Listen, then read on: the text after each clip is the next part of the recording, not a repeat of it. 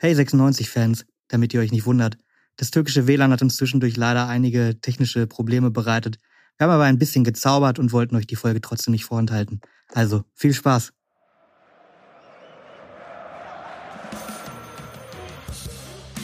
Tore, Titel, Emotionen. In der Vereinsgeschichte von Hannover 96 gab es viele besondere Spiele. Von Europa in Sevilla bis zum Aufstieg in Sandhausen. Wir reden darüber. Mit einem früheren oder aktuellen Profi pro Folge und seinem liebsten 96-Spiel. Hierbei Telefon Kopenhagen. Heute mit Edgar Pripp. Egal ob erste oder zweite Liga, Edgar Pripp war immer dabei und immer wichtig bei Hannover 96. Führungsspieler, Lautsprecher, Kapitän, aber leider auch Unglücksrabe. Zwei Jahre fehlte er zwischendurch nach zwei Kreuzbandrissen am selben Knie, aber er hat sich zurückgekämpft. Erst bei 96, dann in Düsseldorf. Jetzt lässt er die Karriere beim türkischen Zweitligisten Manisa FK ausklingen.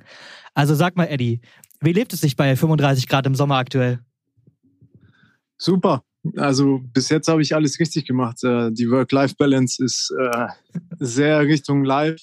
Ähm, aber ja, ich bin hier auch nicht zum Urlaub machen. Also wir haben schon auch was vor mit Manisa FK. Ähm, unser, unser Ziel ist schon, äh, zumindest die Playoffs zu erreichen, um, um die Super League mitzuspielen, um, um da um den Aufstieg mitzuspielen. Ähm, am liebsten wäre uns äh, Platz eins oder Platz zwei, um direkt aufzusteigen. Mhm. Die Saison ist ja noch relativ jung, von daher ähm, haben wir noch alle, alle Karten selber in der Hand und können das Ziel erreichen. Deswegen, es lebt sich wunderbar hier. Es, es, Fußballspielen macht auch unheimlich viel Spaß hier, weil, ja, wenn man die türkischen Plätze mal gesehen hat, dann weiß man, dass eigentlich äh, fast jeder Platz hier in der Türkei 1A ist. Und ähm, mhm, die halbe Bundesliga macht Trainingslager in Belek, wenn ich mich richtig entsinne. Ja, habe ich auch mitgekriegt. äh, ich, ich warte darauf, dass Hannover äh, auch in die Türkei fliegt. Und, es äh, ist tatsächlich soweit nächstes Jahr. Aha, Belek ist gebucht schon. Auch, kannst also wenn ich, wenn ich noch hier bin, dann können wir ein Testspiel vereinbaren. und dann zeigen, zeigen wir den Hannoveranern mal, wie in der Türkei Fußball gespielt wird. ich werde ich werd es Markus Mann äh, mal ausrichten, dass du Interesse hast. Ähm, wie bist du denn da, wie bist denn du in der Türkei gelandet? Du warst bei 96, du warst in Düsseldorf. Ähm, in Düsseldorf ist dein Vertrag ausgelaufen im Sommer und jetzt bist du halt in die zweite türkische Liga ähm, gewechselt. Ist das Karriereausklang tatsächlich? Du hast, wenn ich mich, wenn ich das richtig gesehen habe, einen Jahresvertrag, aber mit einer Option, ne? Genau, ich habe einen, einen Jahresvertrag plus Option unterschrieben es kam für mich genauso überraschend wie für alle anderen. Also als der Anruf aus Manisa kam, ähm, der, der Chef-Scout ähm, lebt in Bielefeld, er ist ein Deutscher ja. oder ein Deutsch-Türke und ähm, hat sich wahrscheinlich selber auch gedacht, ja, ich rufe den Prip mal an, der ist frei gerade, ob er Interesse hätte. Also du hast den Anruf bekommen, nicht dein Berater? Ähm, ja, klar, mein Berater, aber okay. also, ich rede jetzt von uns. Also klar, mein Berater hat den Anruf gekriegt. Und ähm, ja, und dann haben wir auch über Zoom erstmal ein Meeting gehabt, um, um uns kennenzulernen. Ähm, für mich war das natürlich ein riesengroßes Fragezeichen, was, was hier so abläuft, klar. Kanntest du den Club vorher? Ähm, nein, also ehrlicherweise nein. Ähm, deshalb musste ich mich damit auch befassen, weil ähm, es für mich auch natürlich interessant war, mal einen Tapetenwechsel in der Karriere zu haben. Ich habe ja mein ganzes Leben in Deutschland gespielt. Ähm, klar, ich habe das natürlich dann auch abgewogen. Ich hatte natürlich äh, auch interessante Anfragen aus, aus der zweiten Liga, äh, mit denen ich mich beschäftigt habe. Und ähm, der ausschlaggebende Punkt war eigentlich, als ich hier in Izmir gelandet bin und dann nach Manisa gefahren bin, um mir hier alles anzuschauen. Ähm, es ist, äh, das denkt man vielleicht nicht, wenn man in Deutschland Fußball gespielt hat, aber es ist schon sehr professionell aufgestellt oder der Verein ist sehr professionell aufgestellt. Wir haben ein super Leistungszentrum, also für die Profis mhm. äh, mit Top-Bedingungen. Ähm, es ist nagelneu ein nagelneues Stadion wird gerade fertiggestellt. Da spielen wir dann ab Januar. Und ähm, das muss ich ehrlicherweise sagen, das hat mich total überzeugt. Und ähm, auch, ja, die Verantwortlichen hier, wie sie mich empfangen haben, ähm, es war von Anfang an eigentlich so ein richtig großer Respekt gegenseitig vorhanden. Und ähm, dann haben wir uns auch ja recht recht schnell geeinigt, was die Rahmenbedingungen angeht und ähm, schwuppsiwupp war ich in, in Manisa. ja, das ist äh, tatsächlich auch mal schön, wenn man, wenn man durch Fußball dann mehr sieht, als man vielleicht sonst im äh, Leben gesehen hätte. Jetzt zuletzt habe ich gesehen, warst du kein Stammspieler, auch weil du, glaube ich, eine Oberschenkelverletzung hattest. Ähm, gar, gar nicht so eine kleine, aber jetzt ist wohl wieder alles okay.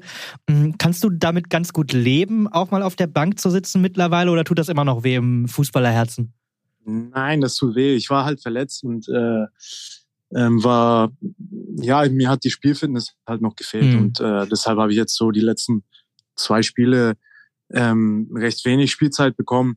Aber ich habe mich jetzt unter der Woche gut empfohlen wieder dem Trainer. Und, ähm, ich, also wir haben morgen Spiel und ich weiß nicht, ob ich morgen von Anfang an spielen werde, aber ähm, der hat das echt ähm, gut gut versteckt in der Woche, muss man sagen. aber ja, um auch die Truppe heißt zu machen auf das Spiel jetzt. Mhm. Ähm, wir haben jetzt halt echt sechs Spiele, wo man, wo man realistisch sehen muss, dass es, ähm, ja, dass wir möglichst viele Punkte einfahren können. Ähm, und das ist kein schlechter Schachzug von ihm, die Mannschaft so richtig mal auch durchs Training ähm, die Spieler, damit sich die Spieler halt einfach anbieten können. Und ähm, ja, wir werden alle morgen überrascht sein, wer anfängt, weil es mhm ziemlich viel passieren, weil auch aufgrund dessen, dass wir das Spiel letzte Woche verloren haben. Ja, kurios, ja, das hast du mir gerade ehrlicherweise vor, vor der Podcastaufnahme einmal erzählt. Das wusste ich auch nicht. Äh, die türkische zweite Liga ignoriert die WM in Katar und spielt einfach durch. Habt ihr, habt ihr zeitgleich Spiele, WM und, äh, und, und ihr mit, äh, Nisa? Ähm, ich habe jetzt gesehen, dass am Sonntag um 16 Uhr das erste WM-Spiel läuft. Mhm. Also türkische Zeit, sorry. ja. also 14 Uhr in Deutschland. Ähm, ja, wir haben sonntags und samstags 13.30 Uhr Spiele, also kann sich überschneiden auf jeden Fall. Ähm, also wer die WM nicht sehen will, der kann sich die türkische zweite Liga angucken. Sehr gerne, ich lade dazu ein. ist total, total interessant. Ist auf jeden Fall mal, mal, mal wert, mal reinzugucken, wirklich. Ähm, aber ja, klar, ähm, ja, die, die Vereine haben sich halt auch zusammengesetzt und, und aufgrund dessen, dass äh, relativ wenig äh, Nationalspieler in der türkischen zweiten mhm. Liga vorhanden sind, äh, haben die Vereine halt beschlossen, dass, dass wir durchspielen. Und das mhm. finde ich eigentlich keine schlechte Idee, weil wir dann auch relativ wenig Dampf in der Saison sozusagen haben mit, mit keine englische Woche, keine, keine Mehrfachspieltage. Ja, genau. Und das ist, ähm, das haben die schon clever beschlossen und ähm, da bin ich auch dankbar eigentlich. Mhm. Ja, definitiv. Die Belastung äh, ist, ist weniger. Ähm, kommen wir auf deine fußballerischen Anfänge zu sprechen. Angefangen, du hast ja gesagt, du hast immer in Deutschland gespielt. Angefangen hast du bei, bei Greuther Fürth, bist sehr, sehr früh ähm, in die Jugend gegangen. Ich glaube, mit sieben oder so. Ähm, hast da angefangen, aber geboren bist du in der ehemaligen UdSSR in Nerjungri oder so. Ich, kann, ich hoffe, ich habe es nicht, nicht kaputt, äh, kaputt gesprochen. Das ist im Südosten Russlands. Ähm, wie seid ihr nach Deutschland gekommen? Wie, wie alt warst du da? Ähm, also ich bin mit, mit drei nach Deutschland gekommen, mhm. mit unserer ganzen Familie. Ähm, die Familiengeschichte Prip ist ein bisschen, ja, langwierig und kompliziert. ähm, durch, ja, ich will da gar nicht so groß ähm, drauf eingehen, aber äh, mhm. ursprünglich stammen wir aus Deutschland und ähm, ja. meine Oma war auch ähm, im heutigen Russland auf äh, in, in deutschen ähm, Dörfern zum Beispiel. Ja. Also es gibt ja extrem viele Deutsch-Russen, Russlandsdeutsche. Das ist ja, äh, ich glaube, unter Katharina der Großen sind die hin und her gezogen. Das ist, da gibt's richtig, richtig viele von, ne? Ja, genau. Und ähm, meine Oma hat dann für uns alle beschlossen, so, wir sind ursprünglich Deutsche, wir kehren nach Deutschland zurück nach dem Mauerfall. Ja. Und dann, äh, wenn, ne, bei den russischen Familien ist es natürlich so, wenn das Oberhaupt äh, das entscheidet, dann wird's gemacht. Genau, der Opa ist recht früh verstorben, aber wenn das Oberhaupt sagt so und so, äh, dann äh, sputen die Kinder und Abfahrt. Und dann sind wir ähm, der, der älteste Bruder von meinem Papa, also mein Onkel, äh, mhm. wurde als erstes vorgeschickt, um schon mal ne, 92 vorzubereiten, ein bisschen, bisschen reinzufühlen. Ein Jahr haben wir ihm Zeit gegeben und dann sind wir alle nachgekommen. Und äh, ja, und kein, kurioserweise, ich weiß nicht warum, aus welchem Grund, sind wir direkt in Fürth gelandet. Und äh, mhm. da nimmt die Geschichte halt äh, Edgar Pripp ihren Ursprung. Definitiv bei Grotter Fürth ganz, ganz lange. Du bist auch Profi dort geworden. Ähm, wie bayerisch bist du? Ich bin fränkisch, bayerisch bin ich nicht. Ah, Entschuldigung. Ähm, ja, das ist, äh, wenn du den Shawnee auch fragst, dann ist lokal mal stolz, das stimmt. Äh, genau, der Franke ist kein Bayer. ähm, ja, das ist, äh, ich, klar, ich habe meine Wurzeln da, ich bin da aufgewachsen. Mhm. Ähm, ich habe ehrlicherweise ziemlich viel Russisch auch verloren über die Jahre, muss ich sagen, weil meine Eltern klar haben zu Hause mit mir Russisch gesprochen. Ich mhm. natürlich im Kindergarten Deutsch, in der Schule Deutsch mit Freunden Deutsch gesprochen und ähm, ja, ich war schon dann irgendwie sehr schnell Franke oder bin sehr schnell Franke geworden. Ähm, eine lustige Geschichte war auf der Schule im Deutschunterricht ähm, wurde uns dann tatsächlich so auch beigebracht, dass das Dora, also der Buchstabe mhm. D, ähm, kein T ist und umgekehrt. Also weil der Franke halt einfach oder das, ähm, das B mit P vertauscht. Und das mussten wir wirklich auch richtig intensiv üben, Aktiv, damit, ja. das, damit das äh, Hochdeutsche halt durchkommt und nicht das Fränkische. Ne? Und äh, es waren lustige, lustige Tage in der Schule wirklich. Also da haben wir uns echt ja total kaputt gelacht über über den Deutschunterricht teilweise. Dann, dann gut, dass du das gelernt hast, weil du äh, dann natürlich in Hannover äh, gelandet bist, wo man von sich selber sagt, man spricht das, das schönste und das reinste Hochdeutsch. Ähm, 96 war deine allererste Station außerhalb von Fürth. Und du warst, ich glaube, 23,5, wenn ich das richtig gesehen habe. Wie war das, wie, wie, wie schwer ist dir der Schritt gefallen weg von deinem Jugendclub?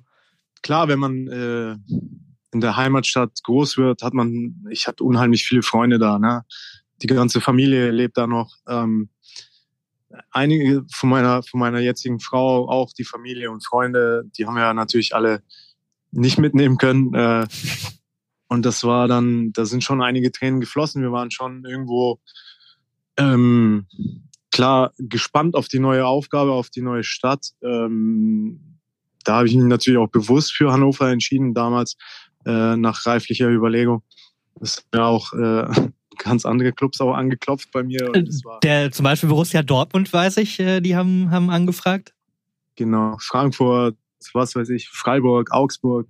Also die halbe Bundesliga hat angefragt. Mhm. Kann man sich gar nicht vorstellen. Nein, doch. ähm, und ich musste tatsächlich eine, eine Pro- und Kontraliste führen, weil ich mich so schwer getan habe mit dem Entscheiden. Ähm, meine jetzige Frau hat einfach gesagt, mach, wie du denkst, du musst das mhm. wissen, es ist deine Karriere. Ne? Meine Eltern wussten auch nicht, was sie mir sagen sollten. Ja, und dann habe ich halt angefangen, Argumente äh, für und gegen den jeweiligen Verein zu suchen und zu finden und zu schauen und äh, mit Leuten, die ich kannte, zu sprechen. Und ja, dann am Ende ist es dann äh, tatsächlich auch Hannover geworden. Was stand denn auf der Pro- und Kontraliste für Hannover? Also ich weiß, du hast dich mit Dirk Duffner getroffen in der Insel neben dem Aspria äh, für, für ein Gespräch. Das, das weiß ich. Und der hat bestimmt auch das eine oder andere äh, dir erzählt, was gut ist an Hannover. Ähm, ehrlicherweise weiß ich jetzt nicht mehr genau, was, was für Argumente ich damals hatte. Ähm, es ist ja auch schon echt lang her. Das stimmt allerdings. Schon, ne? ja. ähm, ich weiß nur, dass ich mich direkt in den Maxi verliebt habe. Dann ähm, fand ich das Stadion überragend. Die, die, die Trainingsplätze fand ich überragend. Ähm, das ist natürlich mein, mein Handwerk, was, ne, was, dem ich täglich, äh, mit dem ich täglich arbeiten muss. Und ähm, das war so der letzte Funke, der dann übergegangen ist. Aber ähm, vorab natürlich, Hannover 96 war zehn Jahre oder doch zehn Jahre am Stück in der, in der Bundesliga. Ähm, das ist, das war für mich schon auch, ähm, auch mit einem Grund, dahin zu gehen, ähm, weil der Verein einfach gefestigt in der Bundesliga war über, über sehr lange Zeit und ähm, ich natürlich meinen Teil dazu beitragen wollte, wieder europäisch zu spielen. Ich bin ja mit ganz großen Zielen dahin gekommen. Es war kurz nachdem 96 in Europa gespielt hat, bist du gekommen, ne? Ja, kurz, ja, genau die Saison drauf. Ähm, und ja, aber das ist halt der Fußball, ne? das ist der Sport. man kann, man kann, ja, man kann sich große Ziele stecken und ähm, am Ende des Tages muss man halt damit leben, was, was am Ende rauskommt. Und ähm, ich muss sagen, ich habe kein, ja, keine Gewissensbisse, ähm, wenn ich auf die sieben Jahre Hannover zurückblicke, weil ich immer versucht habe, alles zu geben, alles für den Club zu geben. Und ähm, das hat man dann auch gemerkt, als, äh, als, äh, als Hannover 96 ohne mit der Wimper zu zucken bei meinem Kreuzbandriss mir äh, einfach das ein weiteres Jahr äh, gegeben hat, wo ich bis heute äh, ja, das sehe ich nicht als selbstverständlich, wo ich bis heute auch sehr, sehr dankbar bin für. Hm. Definitiv, das, das, äh, es war eine, eine schöne Zeit, aber eben keine leichte Zeit. Du sprichst es ja an. Ähm, du bist erst relativ viel rumrotiert im Mittelfeld, hast vielleicht auch immer nicht immer die die ganz große sportliche Anerkennung bekommen, die die du vielleicht verdient gehabt hättest. Aber im Team warst du immer wichtig. Also du warst wie gesagt Kapitän, du warst Lautsprecher, du warst äh, Führungsspieler. Ähm, umso bitterer dann was du ja gerade erzählt hast, dass du im August 2017 dann den ersten Kreuzbandriss hattest. Ähm, das ist ja so die langwierigste Fußballerverletzung, die man haben kann. Du hast dich zurückgekämpft durch eine sehr, sehr harte Reha. Ich glaube, du hast irgendwie 25 Spiele ver verpasst, also ungefähr drei Viertel einer Saison. Bist zurückgekehrt ins Teamtraining und hast dir dann wenige Tage später den zweiten Kreuzbandriss zugezogen, wieder im rechten Knie, 2019 war das dann schon. Ähm, erinnerst du dich, was du gedacht hast, als die Diagnose zum zweiten Mal kam? Ich habe die Diagnose gar nicht gebraucht. Ich, ich wusste, dass das wieder äh, gerissen ist. Ähm, ich wollte es einfach nicht wahrhaben. Ich, hab, ich hatte keine Gedanken. Ich war wie geschockt, wie gelähmt. Ähm, bin, es war auch so, ich bin gar nicht mehr zu dem, also in, als das zweite Mal passiert ist, bin ich gar nicht in, zu der medizinischen Abteilung äh, okay. und habe mein Knie anschauen lassen, sondern ich bin direkt nach Hause gefahren, ohne jemandem was zu sagen. Weil du es gewusst hast. Weil ich schon gewusst habe und äh, ja, meine Frau hat dann auch zu Hause auf mich gewartet. Ich konnte gar nicht, ich bin zur Tür rein und ich konnte es gar nicht aufhalten. Ne? Da, da flossen die Tränen und dann hat sie natürlich gefragt, was ist mit dir? Da sage ich, das glaubst du nicht, was jetzt ist. Und äh, ja, mein, mein Knie ist wieder am Arsch, sozusagen. Sorry für die Wortwahl. Völlig, völlig akzeptabel, ja. Ähm, ja, und dann war sie der, ne, der, der ausschlaggebende Punkt. Äh, sie hat mich dann davon überzeugt, dass ich den Doki mal anrufen sollte und mitteilen sollte, dass mein Kreuzband oder dass mein Knie halt wieder ähm, angeschwollen ist. Mhm. Und äh, ja, dann sind wir am späten Nachmittag dann, morgens war das Training, glaube ich, am späten Nachmittag zum Doki gefahren, zum Axel Partnerheimer.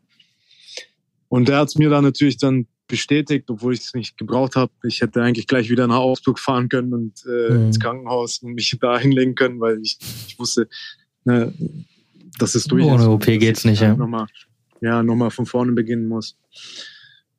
Ja, und dann, äh, ja, ich hatte jetzt nicht so direkt irgendwelche Gedanken mit, mit Fußball aufhören. Äh, mhm.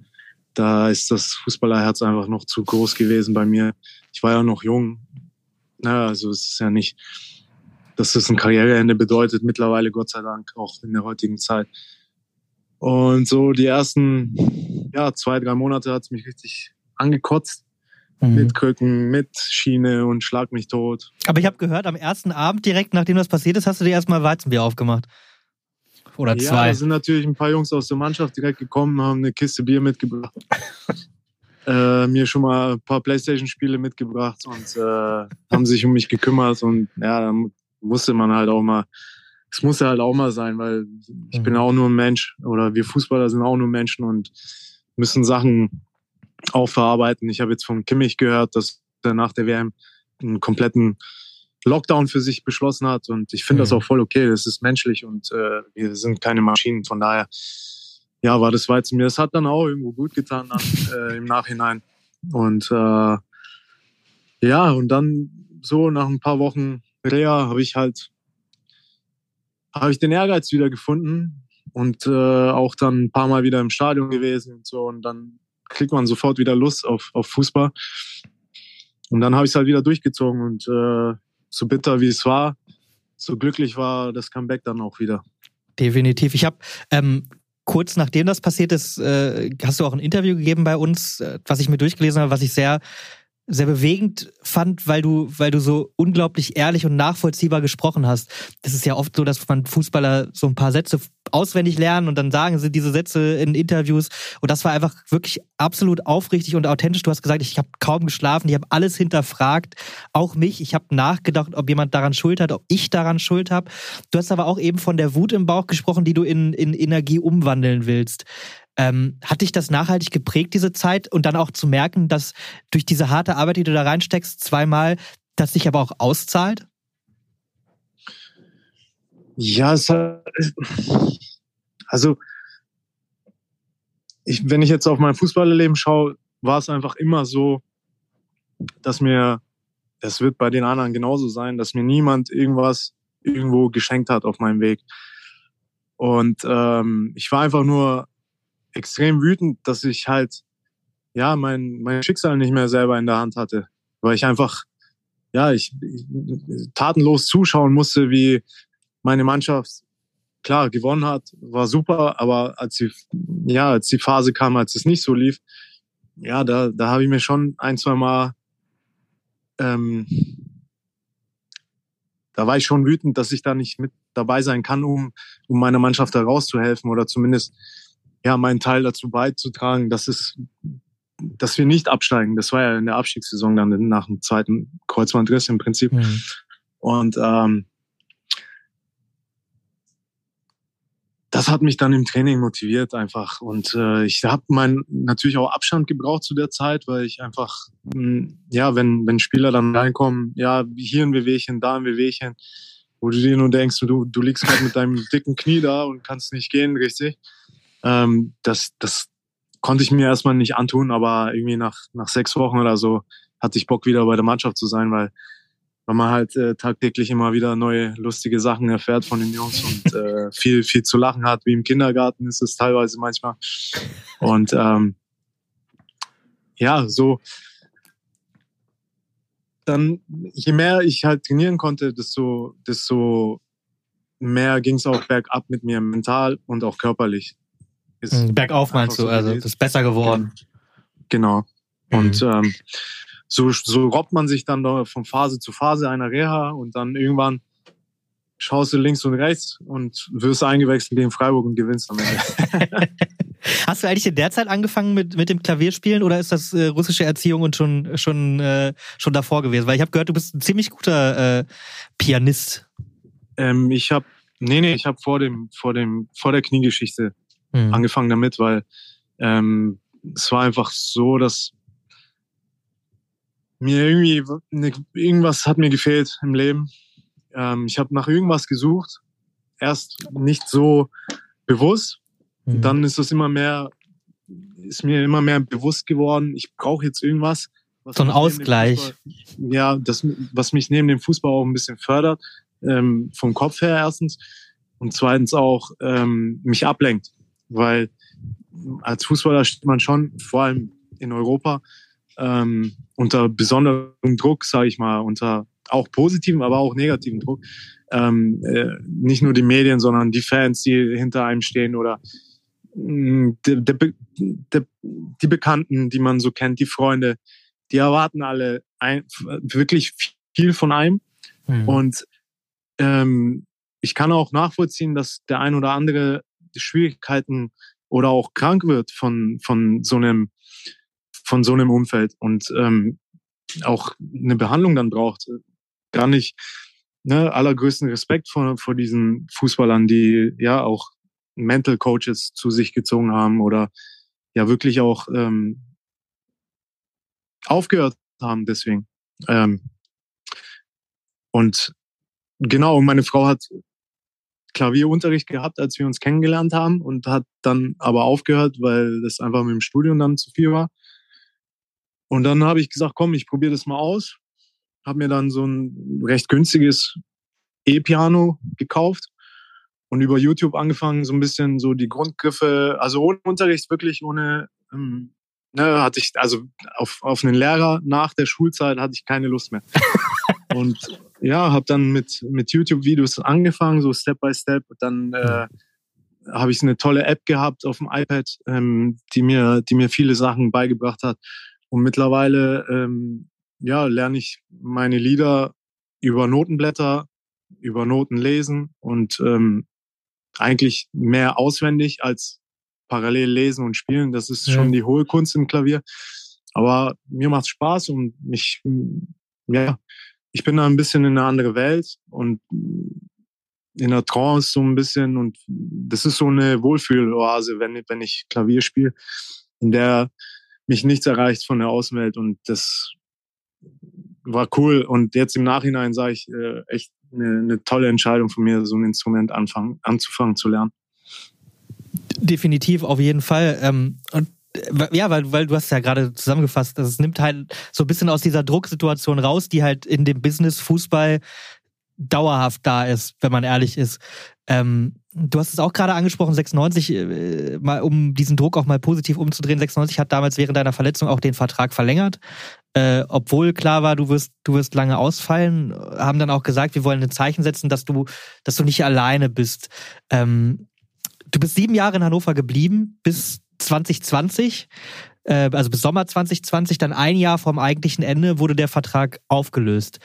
Du sollst rund 20, 200.000 Euro als Abfindung kassiert haben. Das wirst du mir jetzt hier weder bestätigen noch äh, dementieren. Aber 96 hat auf jeden Fall dir Geld mitgegeben, dass du gehst. Und das begründet mit sportlichen Gründen. Ähm, was ehrlicherweise kann man hinterfragen, weil in der Zeit davor warst du so gut, wie du lange nicht warst. Du hast Tore geschossen, du hast, warst auch zeitweise Stammspieler. Ähm, ich habe gehört, dass es, dass es tatsächlich auch andere Gründe gehabt haben soll, äh, warum du weg bist, nämlich der, dass du meinungsstark warst in der Kabine.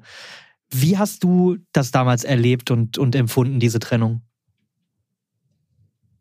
Schmerzhaft.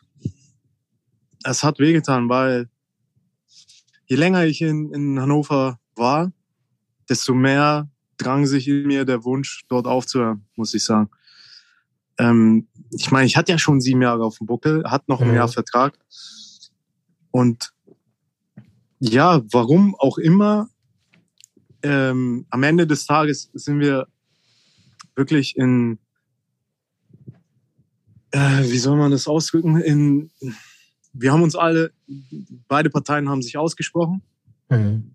und haben uns dann darauf geeinigt, dass es halt nicht mehr weitergeht. Ähm, welche Gründe das möchte ich jetzt, das behalten wir mal ne, abseits der Medien, sage ich mal. Aber ähm, im Endeffekt haben wir eine saubere Trennung hinbekommen. Und das war, das war mir am allerwichtigsten. Ich wollte da jetzt nicht aus Hannover, aus meiner echt zweiten Heimat mittlerweile, ähm, wollte ich nicht irgendwie mit, mit schlechten Gefühlen weggehen. Und ja. ähm, das war mir das Allerwichtigste, mit, mit mit jeder, also klar, mit Martin Kind habe ich mich ausgesprochen, mit ähm, ähm, Gary Zuber war damals Manager, habe ich mich ausgesprochen und mit Kenan Kotschak habe ich mich auch ausgesprochen.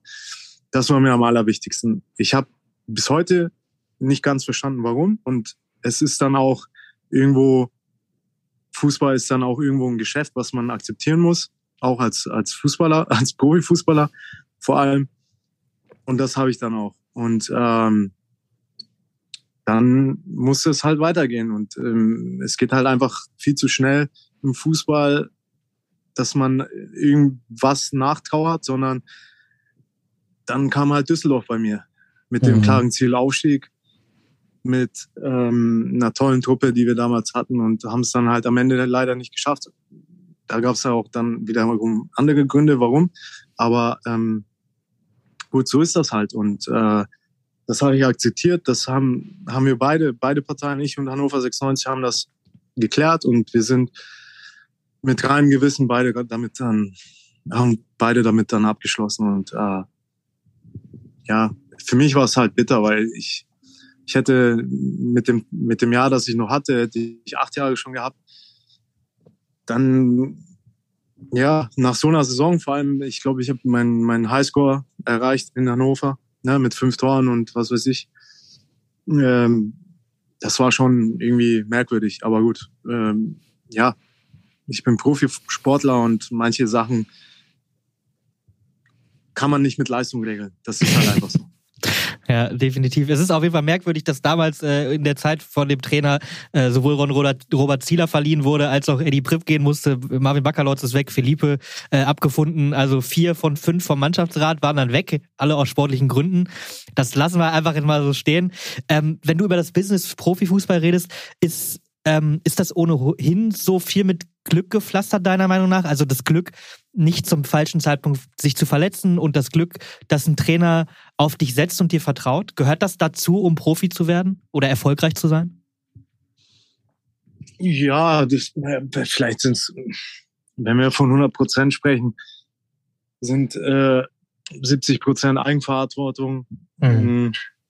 25 hm, Prozent Fleiß und vielleicht 5 Prozent Glück am, am, beim richtigen Spiel äh, richtig gut zu sein und der Richtige sitzt auf der Tribüne und beobachtet dich gerade.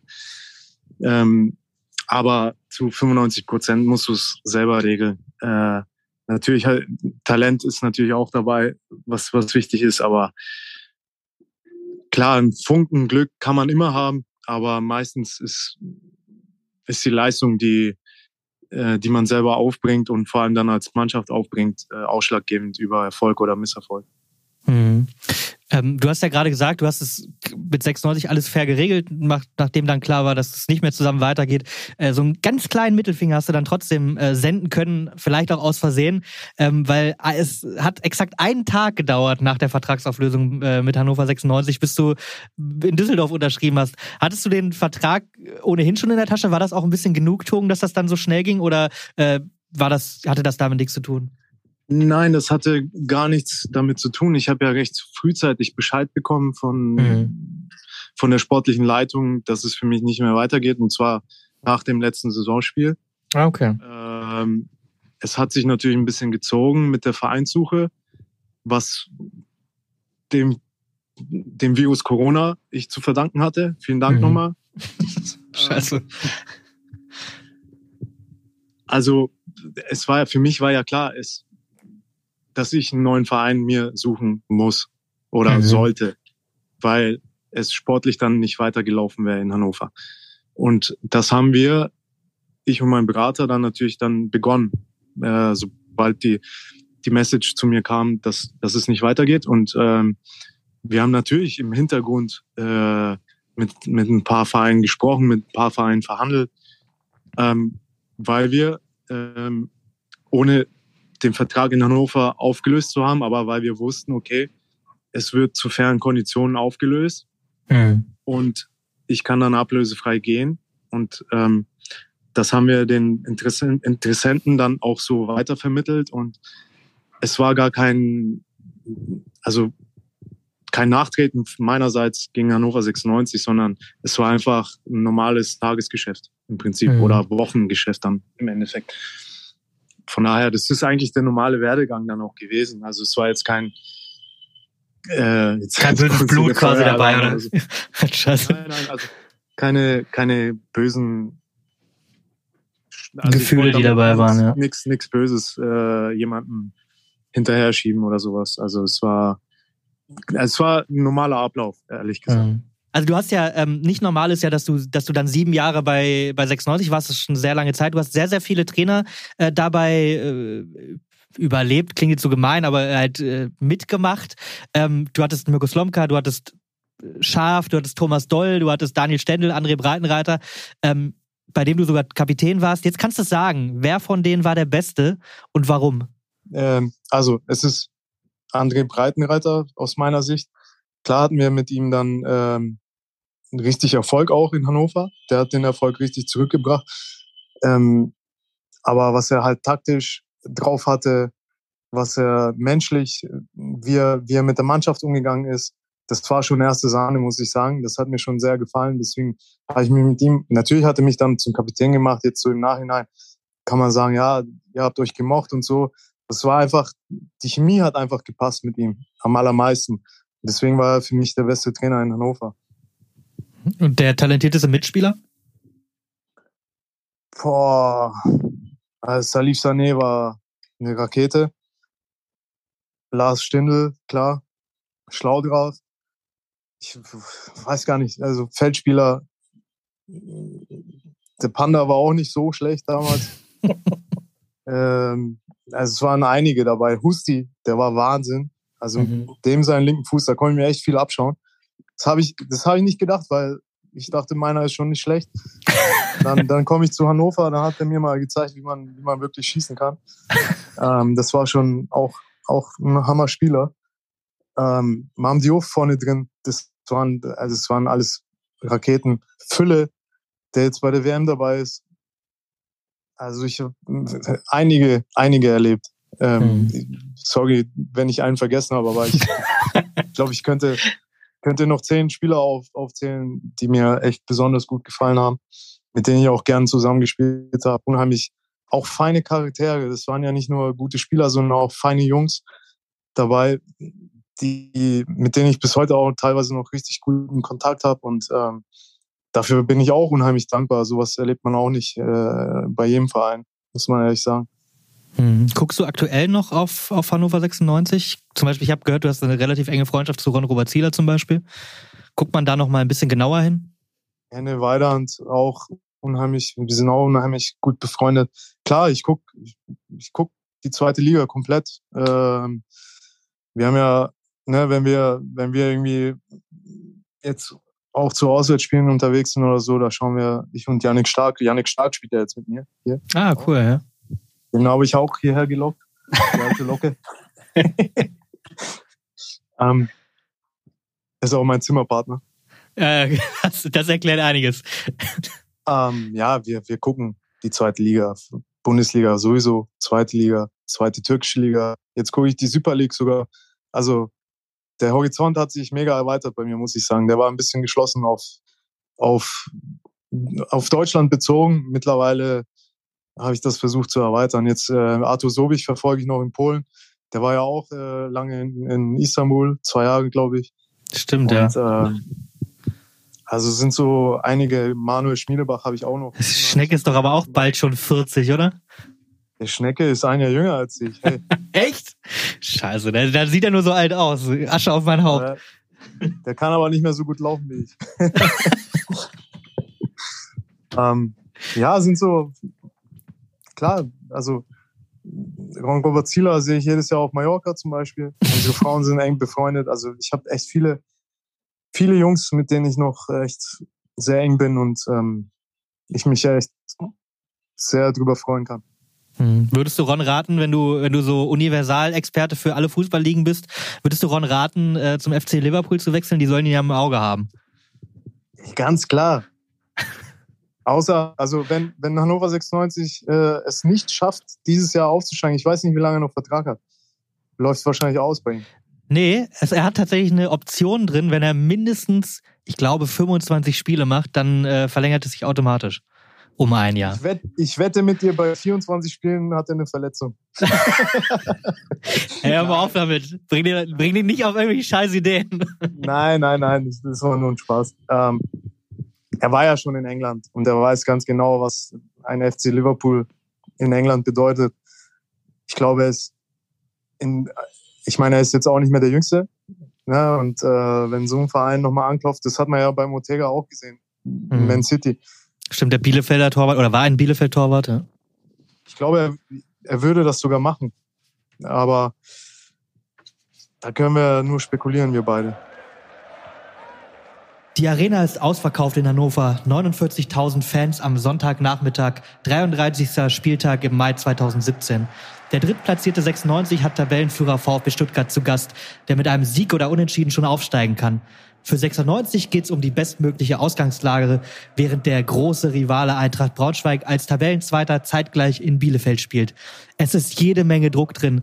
Habt ihr den vom Spiel so auch gespürt, Eddie? Ja, klar. Ich meine, es ist vorletzter Spieltag in einer Saison, die viele Auf und Abs hatte. Ähm, wir haben sogar, soweit ich mich erinnern kann, vor diesem Spiel ähm, ist, glaube ich, sogar das Trainerteam auf die Idee gekommen, äh, von allen Familienmitgliedern ein kurzes Video aufnehmen zu lassen, heimlich. Das wussten wir Spieler alle gar nicht. ähm, und den Zusammenschnitt haben wir uns kurz vorm Rausgehen auch nochmal angeschaut. Ähm, und da hast du dann, ey, wenn ich jetzt drüber spreche, kriege ich schon wieder Gänsehaut. Da hast du dann, da bist du mit, mit Gänsehaut, mit, mit einem Mut rausgegangen in das Spiel. Und wir wussten, wir mussten das unbedingt gewinnen. Wir haben einfach auf den, auf den Patzer von, von Eintracht Braunschweig gehofft, damit wir halt äh, als Zweiter direkt aufsteigen können. Und klar mussten wir, haben wir nur an unsere Hausaufgaben gedacht die Ausgangslage war relativ scheiße für euch, das kann man so sagen. Also relativ gut, aber relativ scheiße. Stuttgart hatte fünfmal in Folge gewonnen. Ihr habt auch sieben Spiele nicht verloren, aber ihr wart eben, eben Dritter. Ähm, da musstet ihr euch aber auch hinkämpfen. Am 25. Spieltag hat 96 den Trainer gewechselt. Äh, als Tabellenvierter. Daniel Stendel musste nach einem 0-0 gegen St. Pauli gehen und äh, ihr habt André Breitenreiter geholt. Du hast ihn ja gerade schon gelobt ähm, für die Arbeit, die er gemacht hat. Was hat er denn anders gemacht, als es Daniel gemacht hat? Warum lief es dann so viel besser? Weil es ja relativ spät in der Saison ist. Das ist ja jetzt nicht unbedingt üblich. Also zum einen ist natürlich eine andere Ansprache an die Mannschaft schon mal ähm, so der erste Step, der eine Mannschaft Energie verleiht. Ich glaube, bei, bei Stendel haben wir ein bisschen Energie über die Saison verloren, weil wir einfach ständig Auf und Abs hatten, ähm, die uns natürlich als Mannschaft auch geärgert haben, weil wir äh, eine Qualität in der Truppe hatten, die in die Bundesliga gehört, ganz klar. So muss man das auch im Nachhinein sehen. Salif Sané, Niklas Füllkrug, Martin Harnik, du. Genau, Manu Schmiedebach und so weiter und so fort. Äh, da hat man, also das war eigentlich nicht zu fassen, dass wir nicht oben mit dabei sind, ganz oben dabei sind. Und mhm. ähm, das, das schlaucht eine Mannschaft über die Zeit. Und ähm, Horst Held kam, kam damals neu und der hat das recht schnell erkannt und ähm, hat dann andere Breitenreiter geholt, der dann natürlich erstens mit seiner der hat gesehen, was für eine Qualität in der Mannschaft steckt und der hat der Mannschaft einfach neues Leben eingehaucht. Also nochmal, wir waren bei 80 Prozent vielleicht und die letzten 20 Prozent hat er uns, hat er uns einfach gegeben, was das Emotionale angeht. Und deswegen habe ich ihn vorhin auch gelobt. Das Taktische hat er auch nochmal eine Stufe höher mitgebracht, muss man ganz Von gut auf sagen. sehr gut quasi. Genau, und wir waren viel, viel besser noch auf die Gegner eingestellt. Ähm, wir haben auch cleverer gespielt. Äh, Stendels, Stendels Art und Weise war ein bisschen wilder, ein bisschen höher pressen. Das, das führt zu mehr Fehlern teilweise, die auch in der zweiten Liga bestraft wurden. Und das haben wir dann, ne, wie ich gerade gesagt habe, in den Auf und Abs haben wir das immer wieder äh, erfahren und auch immer wieder einen Schlag in die Fresse gekriegt und mussten uns davon erholen. Und das ähm, ist dann sehr, sehr anstrengend gewesen. Breitenreiter hat dann eine gewisse äh, Stabilität reingebracht und die uns dann von Spiel zu Spiel immer besser fühlen hat lassen auf dem Platz. Und das hat man dann an den Ergebnissen auch gesehen, dass wir dann äh, Spiele kontrollierter angegangen sind, nicht mehr ganz so, vielleicht, ja, andersrum kannst du sagen, das war eine freche Art und Weise unter Stendel und äh, es war eine reife Art und Weise unter Breitenreiter. Vielleicht kann man so den Unterschied am besten beschreiben. Ähm, und natürlich das Emotionale kam dann dazu. Hm. Emotional, ähm, auch, auch für dich, du warst zweiter Kapitän. Ähm, wenn Manuel Schmiedebach nicht gespielt hat, bist du mit der Binde aufs Feld gelaufen, auch gegen Stuttgart in diesem Spiel, über das wir reden. Äh, du hast den Münzwurf gegen Christian Gentner verloren. Bist du abergläubisch oder ist das egal? Nein, das, das ist egal. Der Münzwurf, der, klar, man, man spielt am liebsten in Hannover in der zweiten Halbzeit auf seine eigenen Fans. Das mhm. haben wir, das haben wir. Der, der, Treffer von Felix war doch in der zweiten Halbzeit, oder? 40. Minute, erste Halbzeit. Ah, das war dann gar nicht so schlecht. Wir haben dann auf unsere Fans in der zweiten Halbzeit gespielt. Das war ja mhm. super. Also der Christian Gentner hat, glaube ich, die Seiten gar nicht gewechselt. Das weiß ich gar nicht mehr. Nee, hat er tatsächlich nicht. Siehst du, du weißt es doch. ja, also, so. Und dann äh, hat er uns damit einen Gefallen getan, weil wir natürlich in der zweiten Halbzeit sehr gerne auf unsere Fans zuspielen in mhm. Hannover und ähm, da hat der ja, da hat der Erfolg angefangen beim Münzhof, muss man sagen. Ich habe den zwar verloren, aber vielleicht hat ihn, ich habe das vielleicht mit Absicht gemacht. Das wisst ihr. Danke, Christian Gentner, für den Aufstieg in die erste Liga. Ähm, die ersten Minuten war es tatsächlich ein Abtasten. Erster gegen Dritter. So viel lief noch nicht auf beiden Seiten, viel im Mittelfeld. Ähm, ihr habt aber gut gepresst, hast du ja auch gerade angesprochen. Sechste Minute war dann das erste Mal Tempo drin. Du, äh, Edgar Pripp, setzt dich auf der linken Seite durch, ziehst zur Strafraumkante, also ein bisschen Iron Robben mäßig. Äh, flache Flanke, aber Kaminski klärt. Kurz darauf stehen die Fans dann das erste Mal auf, die komplette Arena steht. Wie viel Kraft gibt das, wenn 49.000 äh, Personen, Fans, Anhänger für dich schreien? Unheimlich viel. Äh, es war unheimlich viel. Ich habe ja, ich habe ja die Jahre erlebt äh, oder das Jahr erlebt. Äh, ich glaube, Korkut war damals Trainer, als als unsere Fans dann boykottiert haben. Mhm, Stimmungsboykott, genau. Genau. Und das war echt traurig. Also das waren dann immer Auswärtsspiele im Prinzip, wenn starke Gegner kamen. Und äh, das war ja Gänsehaut pur. Gänsehaut pur. Also man hat einfach gemerkt, was, was in Hannover möglich ist. Was, das ist ein schlafender Riese gewesen. Den haben wir wieder zum Leben erweckt. Und das trägt einen als Spieler. Das, das lässt dir, äh, wenn du keine Kraft hast, ähm, und deine Fans toben wegen dir, ähm, das, das, das gibt dir locker fünf bis zehn Prozent mehr Kraft, wieder zurück oder nach vorne zu rennen und nochmal den letzten Ball zu klären und oder das Tor zu schießen nochmal mit letzter Kraft. Und äh, ähm, es ist, das hat unheimlich viel dazu beigetragen, dass wir das Spiel am Ende auch gewonnen haben.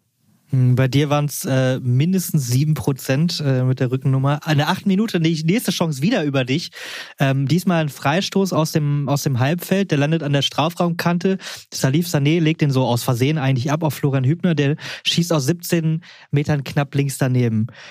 Hast du in deiner Karriere Freistöße eigentlich üben müssen? Wie wird man eigentlich Freistoßschütze? Oder hast du einfach so guten linken Fuß, äh, dass jeder Trainer sagt, dem Eddie gebe ich den Ball? Nein, ich habe das, das musste ich trainieren. Also das kommt ja nicht von irgendwo. Also ich zig Stunden nach den Trainingseinheiten noch draußen verbracht, äh, als äh, die meisten von der Mannschaft schon reingegangen sind. Äh, das hat in Fürth angefangen, schon in der Jugend. Ähm, hat sich, bis ich Husti getroffen habe, nochmal äh, in Hannover ist das weitergegangen, weil ich auch so einen linken Fuß haben wollte wie er. Ähm, da war ich noch ehrgeizig. Nein. das ist lange her. Ja. ähm, nein, ich war ja, ich war und bin immer noch ehrgeizig und wollte das perfekt, perfektionieren. Aber mhm.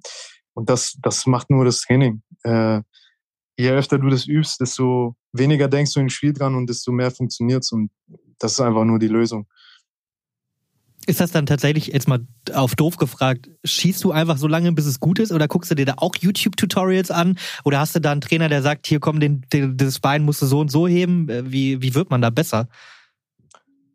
Uh, nein, das musst du für dich selber dann rausfinden. Also ich hatte so ein bisschen David Beckham als Vorbild erstmal. Und nicht der schlechteste.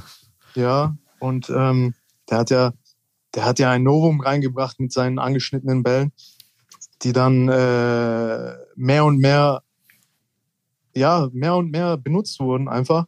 Ich weiß nicht, vor David Beckham haben sie wahrscheinlich alle mit dem Vollspann noch reingeflankt. das weiß ich nicht mehr genau, weil da war ich noch zu jung.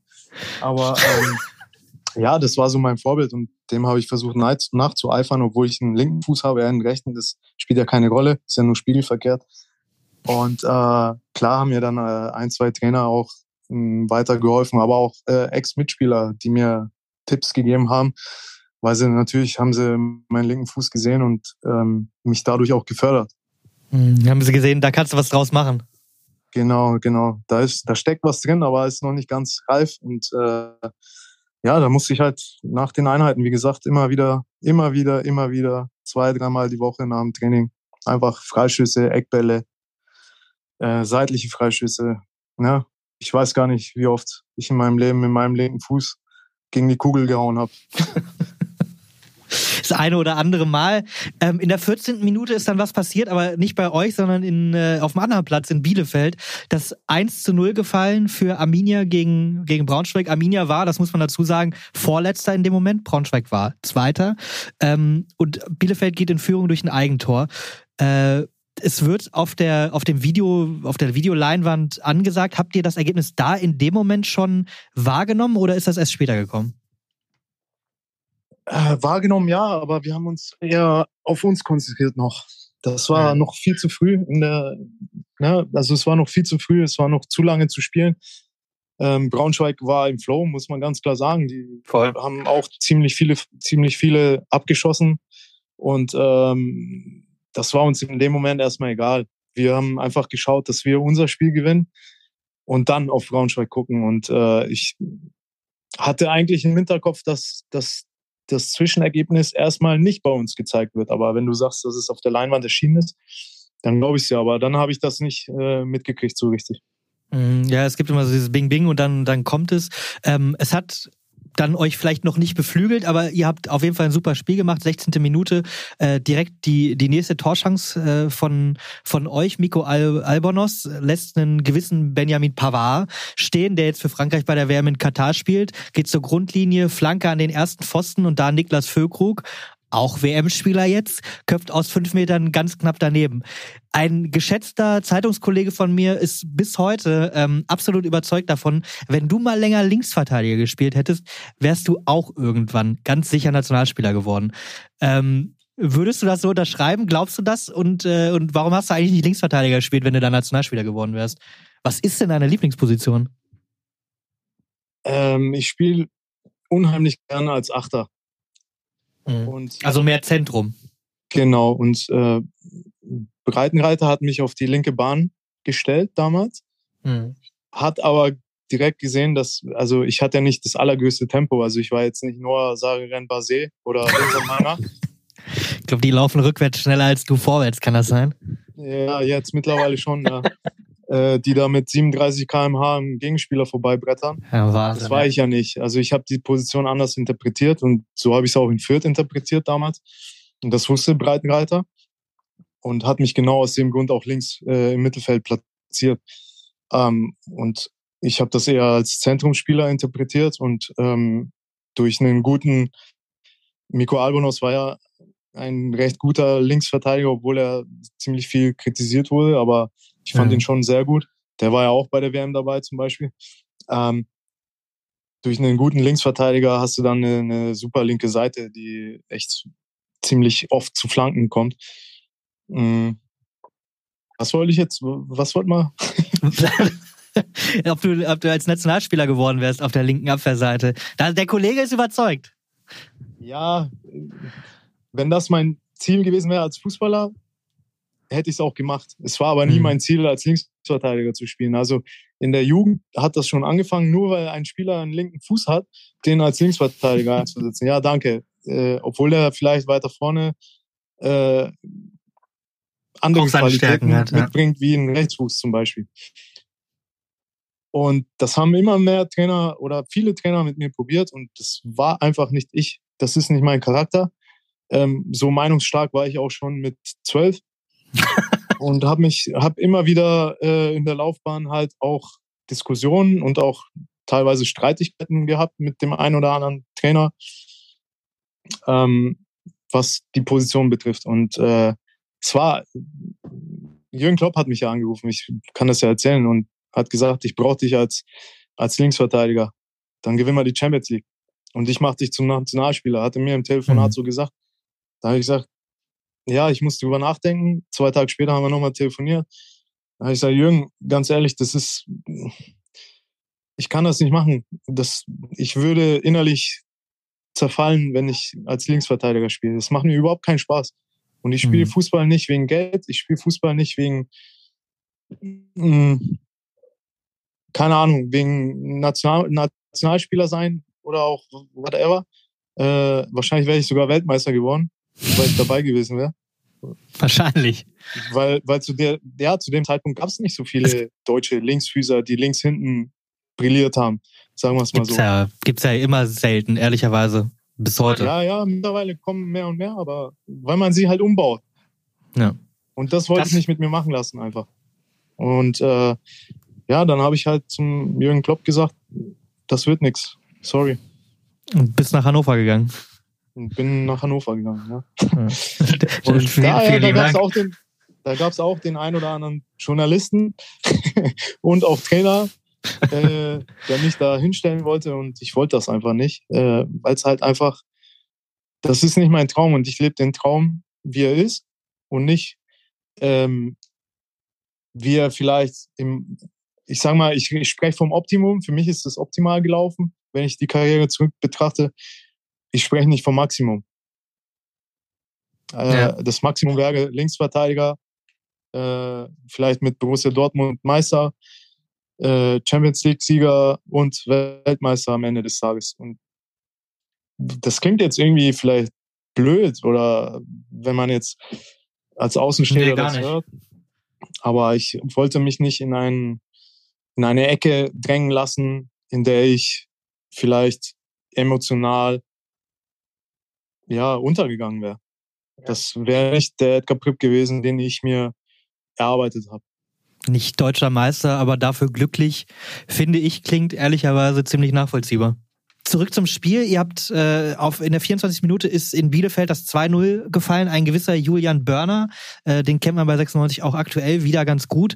Ähm, Stuttgart hat gegen euch nicht so viele Lösungen gefunden, ähm, euch auch nicht vor Aufgaben gestellt und in der 31. Minute bist du dann wieder selber aktiv geworden nach vorne. Freistoßvorlage und äh, Waldemar Anton außer Distanz, aber kein Problem für Stuttgarts Torwart Mitch Lengerek. Danach war relativ viel Mittelfeldgeplänkel und in der 38. Minute, also kurz vor, vor, vor Ende der ersten Halbzeit, hat Stuttgart die erste richtige Chance. Josep Brecallo links vom Strafraumeck und äh, Philipp Schauner faustet den weg. Eine Minute später versuchst du es mit einer Bogenlampe und wieder eine Minute später ist die 1-0-Führung. 40. Minute. Und ähm, ich würde mal sagen, der Zufall hilft oder der passende Wille, das kann man jetzt sagen, wie man will, weil die Anton schnappt Ofori den Ball weg im Mittelfeld. Äh, Felix Klaus nimmt Harnik mit, der den Ball eigentlich verliert, aber von einem Stuttgarter Fuß, Bein, Schienbein, keine Ahnung, wird der Ball in den Lauf von Felix Klaus äh, weitergeleitet. Du kreuzt vor ihm Warum auch immer. Klaus dribbelt aber lieber weiter in den 16er und macht's mit links durch zwei Verteidigerbeine im Fallen ins lange Eck. Eigentlich sein schwacher Fuß und der Schuss hat auch ungefähr drei bis vier kmh. Trotzdem schönes Tor. Ähm, du bist als Zweiter zum Gratulieren da gewesen und hast ihm ins Gesicht geschrien. Weißt du noch, was du ihm gesagt hast? Also meine Idee war mit dem Kreuzlauf erstmal, dass ich die Verteidiger ein bisschen, Mitziehen. ja, ein bisschen, vielleicht, wenn es nur einen halben Meter ist, aber zumindest, dass sie sich vom Ball wegorientieren, vom Felix wegorientieren, weil ich wusste, wenn der mit seinem Speed an den 16er kommt, dass es schon gefährlich wird. Und äh, ich, äh, ich bin ja nach rechts gelaufen. Also ich wollte den Ball eigentlich gar nicht. Ich wollte einfach nur die Verteidigung ablenken. Ich wusste, dass er zum Abschluss kommen wird, weil wir mhm. uns auch aus Fürth ewig lange kennen. Wir haben ewig lang zusammengespielt. Wir haben in Düsseldorf dann zusammengespielt. Es war einfach, man kannte sich. Der Blindes wusste, Verständnis, sagt man, glaube ich, ne? Ja, genau. Und ich weiß, ich wusste auch immer, wann er, wann er zu mir reinflankt oder wann, wann ich anspielen kann oder zu welcher Situation ich ihm oder wann ich ihm den Ball in die Tiefe lege und so weiter und so fort.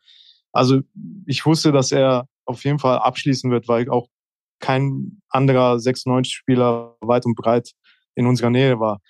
Ähm, als er dann getroffen hat, äh, habe ich ihm natürlich nur gratuliert. Also ich habe ihn vor Emotionen einfach taub geschrien, glaube ich, weil das ganze Stadion war übelst laut. Und äh, er hätte mich eh nicht verstanden, hätte ich irgendwie was von Abspielen erzählt oder irgendwas. Von daher, äh, es war einfach nur ein Mitjubeln und sich freuen. Also es war, äh, das war die, die letzte Kraft nach dem Sprint, die noch drin war, habe ich nochmal rausgelassen. Alles gut. Auch. Gut, dass die Halbzeitpause dann nicht ganz so weit weg war. Ähm, es gab noch eine Distanzchance von Fülle ähm, und dann geht's in die Kabine. Wie, wie war die Stimmung? Wie kann ich mir das vorstellen? Äh, war es euphorisch oder habt ihr eher gebremst? Ähm, was sagt man sich da? Nein, man klar, wir waren stolz drauf, was wir in 45 Minuten geliefert haben. Ähm, aber wir wussten, dass nur die halbe Arbeit verrichtet ist. Also wir haben uns schon nochmal wir waren klar, wir waren gut drauf, wir waren emotional, wir waren ähm, besser als Stuttgart und viel besser, ja. Wir wussten, wir wussten auch, wenn wir das Niveau bis zur 90. Minute oder bis zum Abpfiff halten, dass wir als Sieger vom Platz gehen. Und nur das war das Ziel. Äh, natürlich haben wir nebenbei mitgekriegt, dass Braunschweig hinten ist und so weiter, aber das hat uns erstmal nicht interessiert, weil wir einfach in unserem Spiel drin waren und das unbedingt das war die erste Aufgabe, die wir zu erfüllen hatten. Was nebenbei passiert ist, hatten wir eh nicht zu beeinflussen. Von daher mhm. ähm, sind wir in der Kabine. Breite hat analysiert wie immer, hat emotionalisiert wie immer und dann sind wir wieder raus zum Anpfiff. Ähm, aber tatsächlich ist das, ist das eine extra Motivation, ähm, wenn man, wenn man gegen Eintracht Braunschweig um den Aufstieg, mit Eintracht Braunschweig um den Aufstieg konkurriert, weil das ja der große Rivale von 96? Oder spielt das, wenn man eh um den Aufstieg spielt, keine Rolle, wer da noch äh, mit in dem Rennen drin ist? Ja, doch, das hat uns extra gepusht, muss man ganz klar sagen. Also, wir haben ja den Derby-Sieg auch gehabt. Äh, und das war schon der erste Step, wo wir, wo wir den kleinen Knockout gegeben haben. Torvorlage damals, Edgar Pripp für Niklas Füllkrug, ja? Genau, also da haben wir sie schon angenockt, sagen wir mal. Und Bielefeld hat den dann den Rest gegeben. Komplett weggekickt. ja, und äh, das natürlich hat es uns extra motiviert. Wir wollten ganz klar vor Eintracht Braunschweig sein, ganz klar. Mhm. Ähm, 49. Minute. Es ging genauso mit so viel Power weiter gegen Stuttgart, ähm, wie ihr das vorher hattet. Diesmal Felix Klaus aus 17 Metern von halt links mit einem Freistoß. Da hast du ihn dankenswerterweise schießen lassen. Äh, Mitch Langerick reißt die Hände hoch, toller Reflex. Ähm, und in der 53. Minute ist es dann für dich leider bitter geworden. Ähm, gelbe Karte nach einem Tritt gegen Klein. Und das war deine zehnte in der Saison. Das heißt, es war klar, es war der 33. Spieltag. Du bist gesperrt im Saisonfinale in Sandhausen, wo es um den Aufstieg geht. War dir das sofort klar? Hast du das sofort realisiert? Hat das wehgetan in dem Moment?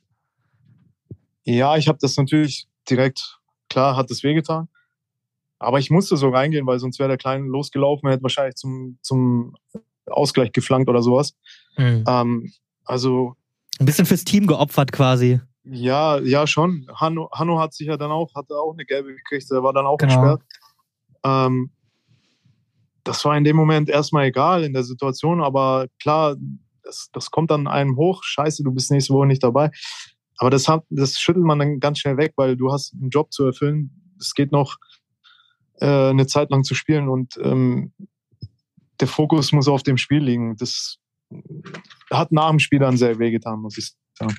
Mhm. Du hast gesagt, es war noch eine, eine, eine, gute halbe Stunde zu spielen und Stuttgart ist dann immer besser reingekommen. 57 Minute, richtig gute Chance. Ähm, Einwurf von Daniel Ginczek, äh, nach einem Einwurf setzt sich Daniel Ginczek am 16er durch äh, gegen drei 96er, ehrlicherweise, zieht rein und versucht es aus spitzem Winkel und schießt erstmal den Schauni K.O.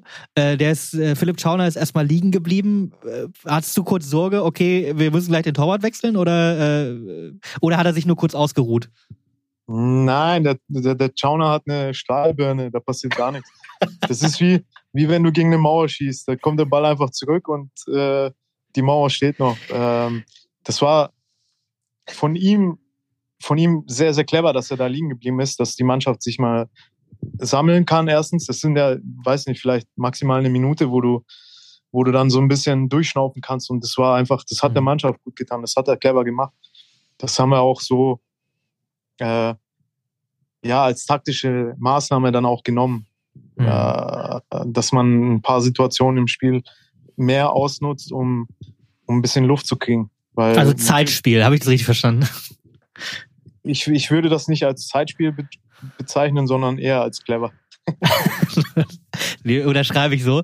Ähm, Stuttgart, wie gesagt, clever, ein bisschen Zeit von der Uhr zu nehmen, so gut wie der VfB dann reingekommen ist. Die Ecke nach, nach dem Chauni-K.O. Äh, oder nach der Chauni-Eisenbirne äh, bringt nichts ein. Eine Minute später köpft Marcin Kaminski freistehend aus sechs Metern drüber. Das war muss man sagen, hatte 96 ziemlich viel Glück. Merkt man das aktiv, wenn man auf dem Feld steht, okay, krass, Stuttgart wird jetzt, wird jetzt besser und ich sollte mal ein bisschen Ruhe reinbringen? Ja, klar merkst du das. Klar merkst du das, weil erstens haben die dann uns ein bisschen in unsere Hälfte reingedrückt. Äh, wir sind dann auch nicht mehr so gut in die Zweikämpfe gekommen wie, wie 60 Minuten lang. Und ähm, klar merkst du das, aber das hatten wir in einigen Situationen äh, oder in einigen Spielen unter Breitenreiter, dass wir dann auch uns ein bisschen tiefer haben fallen lassen, um auch den Gegner mal ähm, kommen zu lassen. Ne? Genau, weil wir einfach, das, wir hatten so ein Selbstverständnis drin, dass uns, wenn wir unsere Ordnung haben, äh, kein, äh, jede Mannschaft es schwer haben wird, ein Tor zu schießen. Und ähm, das war eigentlich, für den Zuschauer ist es vielleicht ein bisschen, ja, zu, zu gefährlich, so ein Spiel vielleicht, aber das war schon auch eine taktische Maßnahme vom Breitenreiter. Ähm, die wir dann auch, äh, wo wir auch ein gewisses Selbstverständnis über von Spiel zu Spiel mitgenommen haben und ähm, wussten, dass da eigentlich nicht viel passieren kann, wenn wir ein bisschen tiefer stehen ist ja dann auch, äh, zeigt ja auch das Selbstbewusstsein, dass 96 dann ähm, zum Saisonende sich, sich immer mehr erarbeitet hat, von dem du vorhin geredet hast. Ähm, ihr habt ja auch weiterhin was gemacht, 62. Minute nochmal eine, eine Chance oder eine Hereingabe von dir an den zweiten Pfosten und äh, Felix Klaus nimmt den Volley aus neun Metern und schießt eher zur Eckfahne als äh, aufs Tor. Äh, schade, ansonsten war der Felix sehr, sehr gut an dem Tag. Auf der anderen Seite 64. Minute Stuttgarts Terodde knapp rechts daneben. Und dann ähm, passiert das eigentlich Unglaubliche, aber in Bielefeld. 65. Minute das 3-0 gegen Braunschweig, Reinhold Jabo. 47, äh, 67. das 4-0, Reinhold Jabo. 71. 5-0 durch Staude. Und spätestens da habt ihr es dann ja mitbekommen auf der Anzeigetafel. Ähm, erzähl mal, wie das war. Du guckst hoch und da steht 3-0, 4-0, 5-0. Äh, kann man das fassen in dem Moment? Kannst du nicht fassen in dem Moment. Das hast du, also sowas habe ich, das habe ich noch nie erlebt, noch nie gesehen im Fußball. Also das sind so Momente. Wir haben ja vor, vor dem Podcast haben wir über einige Spiele gesprochen, die besonders mhm. waren ich fand schon nach dem Derby-Sieg, dass das, also das war schon das wertvolle Spiel am Ende des Tages. Für den Fan vielleicht nicht, aber für uns äh, mit Mission Aufstieg war das einfach wertvoller. Ähm, dass wir, wir haben, also ich habe gedacht, ich träume. Äh, äh, wir haben das dann, der Breite hat dann von draußen nur noch reingerufen, hey, jetzt nochmal alles reinwerfen. Keine mhm. Ahnung, was er da reingeschrien hat. Ich weiß gar nicht. Wir haben uns gegenseitig bei jeder Spielunterbrechung haben wir uns angeschrien wie die Verrückten, dass wir dieses, dieses Ergebnis einfach nur nach Hause bringen oder zu Hause lassen und dass da jetzt nichts mehr passiert. Und am Ende, ich will jetzt nicht vorgreifen, am Ende haben wir es dann geschafft. Ja? Und De de definitiv, ja. Auch den Aufstieg da, geschafft. Ja. Genau, und was da halt im Stadion los war bei, diesem, bei dieser Anzeige vom 5-0 äh, also als ob gerade als ob wir gerade wirklich gerade aufgestiegen sind. Und das war aber noch gar nicht so weit. So, so war das Gefühl schon. Ne? Und ähm, ich, wie gesagt, ich glaube, dieses 5-0 hat uns dann ähm, die Sicherheit gegeben, dass wir in Sandhausen nur noch den Punkt gebraucht haben. Klar, genau. haben wir auch, klar haben wir uns darauf vorbereitet, da auf Sieg zu spielen und klar wollten wir da gewinnen. Vielleicht Ne, ähm, das hat ein bisschen Dampf auch aus der Kiste genommen. Aber trotzdem äh, hat uns Bielefeld da einen unheimlichen Gefallen getan damit. Hm. Ja, absolut. Ist ja auch eine Fanfreundschaft, äh, Bielefeld, Hannover und der HSV, also der andere HSV Hamburg. Ähm, von daher vielen lieben Dank nochmal nach Bielefeld. 75. Minute übrigens das 6 zu 0 in Bielefeld. Reinhold Jao hat sich auch nochmal ein drittes Tor gegönnt. Habt ihr dem Reinhold mal äh, eine, eine Dankeskarte geschickt oder, ein, oder einen Kasten Bier nach dem Spiel? Wir hatten das vor, aber ich glaube, wir haben dann so viel gefeiert, dass jeder alles vergessen hat. ähm, so klar wie in Bielefeld war es bei euch nicht, hast du ja gerade gesagt. 85. Minute, aber nochmal eine Top-Chance. Ähm, der eingewechselte Kenan Karaman, auch nicht der schlechteste Spieler, hast, mit dem hast du ja in Düsseldorf dann auch nochmal zusammengespielt, setzt sich auf rechts durch, flank flach auf äh, Martin Harnik in der Mitte, der nimmt den Ball direkt und trifft den linken Pfosten. Und dann nochmal zwei Minuten später der nächste Schock, nicht nur deine gelbe Karte, nicht nur die von Hanno, die danach auch nochmal kam, sondern äh, direkt glattrot für angesprochenen Salif Sané, der natürlich ein Überspieler war in der zweiten Liga. Kurz vorm Strafraum hat er Simon Terodde stumpf umgerissen. Notbremse. Was macht das mit eurem Kopf? Ähm, ist das, ist das wirklich ein Schock? Ist das, okay, muss jetzt sein oder, oder, oder macht einen das Kürre im, in dem Moment, dass man weiß, okay, jetzt die letzten paar Minuten zu zehnt? Ähm, das macht, äh, was hat das mit uns gemacht? Wir haben äh, da muss ich jetzt aus Erfahrung reden. Wir haben viele Trainingseinheiten Überzahl, Unterzahl trainiert. Äh, mit, mit verschiedensten Trainern. Das hat jeder Profispieler mitgemacht. Und aus Erfahrung gesprochen, im Training passiert da nicht viel. Wenn eine Mannschaft einen Mann mehr hat, passiert normalerweise nicht viel, weil einfach die Räume trotzdem, man hat halt einfach einen Stürmer weniger. Normalerweise tauschen die Trainer dann einen Stürmer für einen neuen Innenverteidiger aus. Mhm. Und wir wussten, es wird nicht viel passieren. Also wir hatten dieses Selbstvertrauen, dieses Selbstverständnis, das war, das war nicht normal in diesem Jahr. Und da haben wir, wir haben gewusst, wir, wir rocken das zu zehnt noch runter.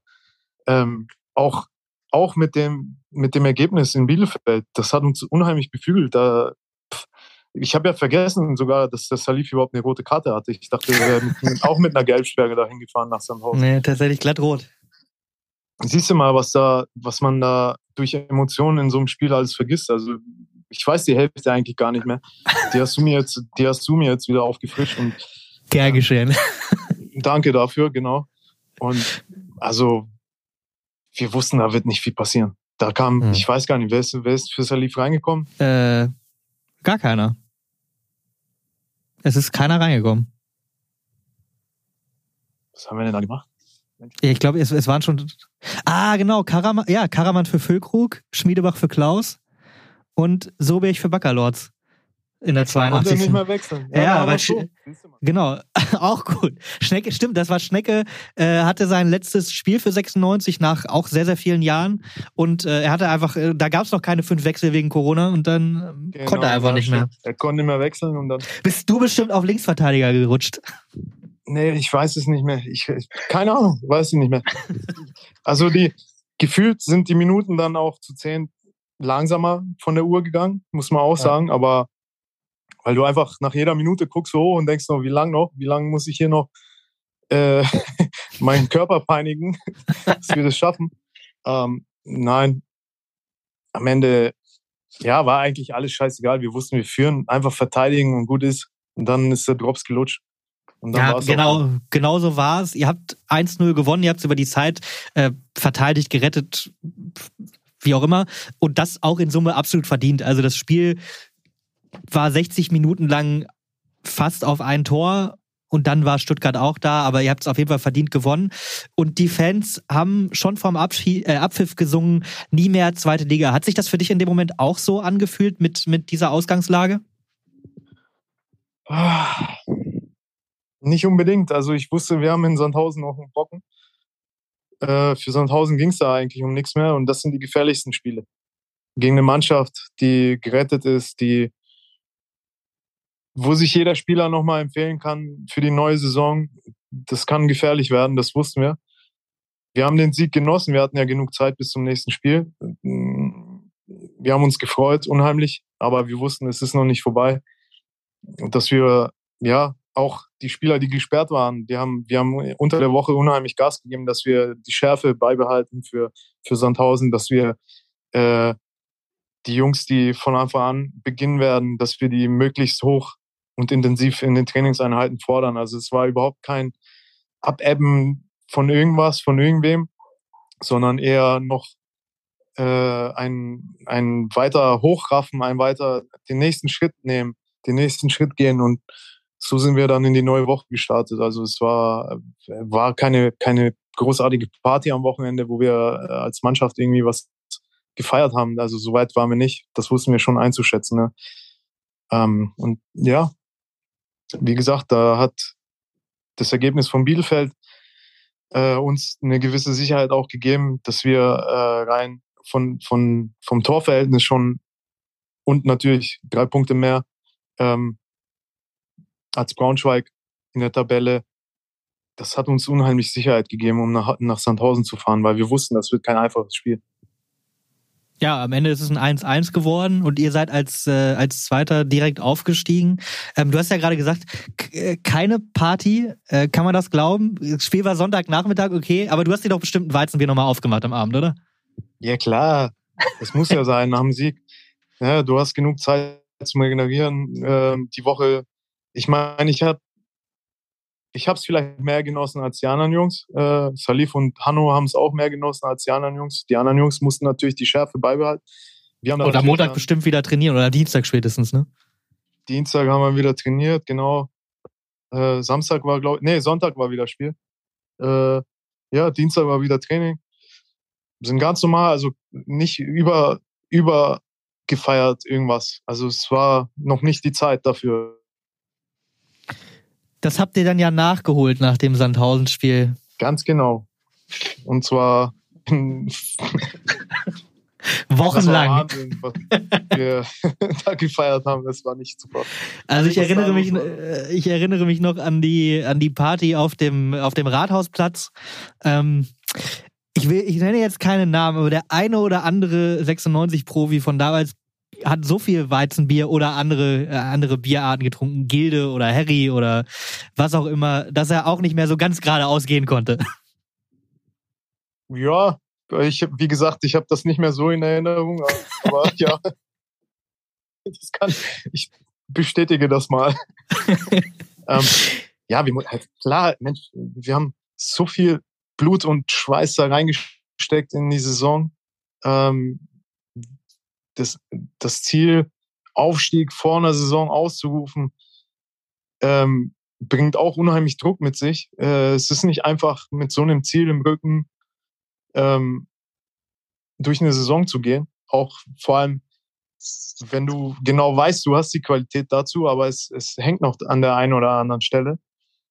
Und ähm, da ist so viel Last von einem abgefallen, vor allem weil ein Verein wie Hannover 96 einfach in die Bundesliga gehört und das dem Verein wiederzugeben und der Stadt und den Fans, die, die uns da getragen haben in der Saison, äh, das ist ein Glücksgefühl, das kann man als normaler Mensch eigentlich kaum erleben. Vielleicht, wenn man, wenn man Kinder bekommt. Aber ähm, ein anderes Gefühl kann ich nicht beschreiben, im normalen Leben eines Menschen, ähm, was wir da erleben durften. Hm. Schönes Schlusswort. Ich hoffe und gönne dir und wünsche euch, ähm, dass es mit Manisa auch klappt mit dem, mit dem Aufstieg oder zumindest mit den Playoffs um den Aufstieg. Eddie, vielen lieben Dank, dass du dir die Zeit genommen hast. Ähm, viele Grüße in die Türkei und äh, auch, viel Erfolg damit, dass es wieder mit dem Starten äh, oder Startelfplatz klappt bei dir. Vielen Dank, Jonas. Ähm, liebe Grüße nach Hannover. Sieht ja gerade auch nicht so schlecht aus. Na, ich gucke schon fast jedes Spiel von Hannover 96 und ähm, ich sehe da schon äh, die Entwicklung der Mannschaft ist sehr positiv und das gefällt mir gerade. Und äh, das wünsche ich dem Verein auch, dass es wieder so schnell wie möglich jetzt, vielleicht in dieser Saison sogar ähm, wieder nach oben geht, weil der Verein hat das verdient und ähm, ich würde mich freuen, den Verein auch in der Bundesliga wiederzusehen.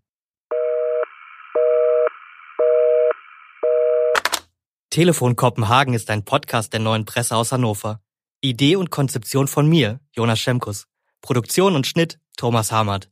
Für Anregungen und Ideen schreibt uns eine Mail an kopenhagen.neuepresse.de. Und wenn ihr uns helfen wollt, Lasst uns eine gute Bewertung da auf Spotify, Apple Podcast oder wo immer ihr uns gerade hört. Ah, Mist, ich habe noch was vergessen. Kann ich hier nicht mal telefonieren hier in dem Kaputt. Mann, ey. Wer, wer, war der beste Trainer? Also, ja, ja, wer der beste Trainer war. Und warum? Ähm, da muss ich, also ich hatte ja auch Taifun Korku zum Beispiel. Und, ähm, mhm der gehört für mich auch zu einem der besseren Trainer in Hannover. Also klar, mit ganz klar ist André Breitenreiter gewesen. Also erstens vom Typ. Hörst du mich? Mhm. Äh, ja, äh, also es ist André Breitenreiter aus meiner Sicht.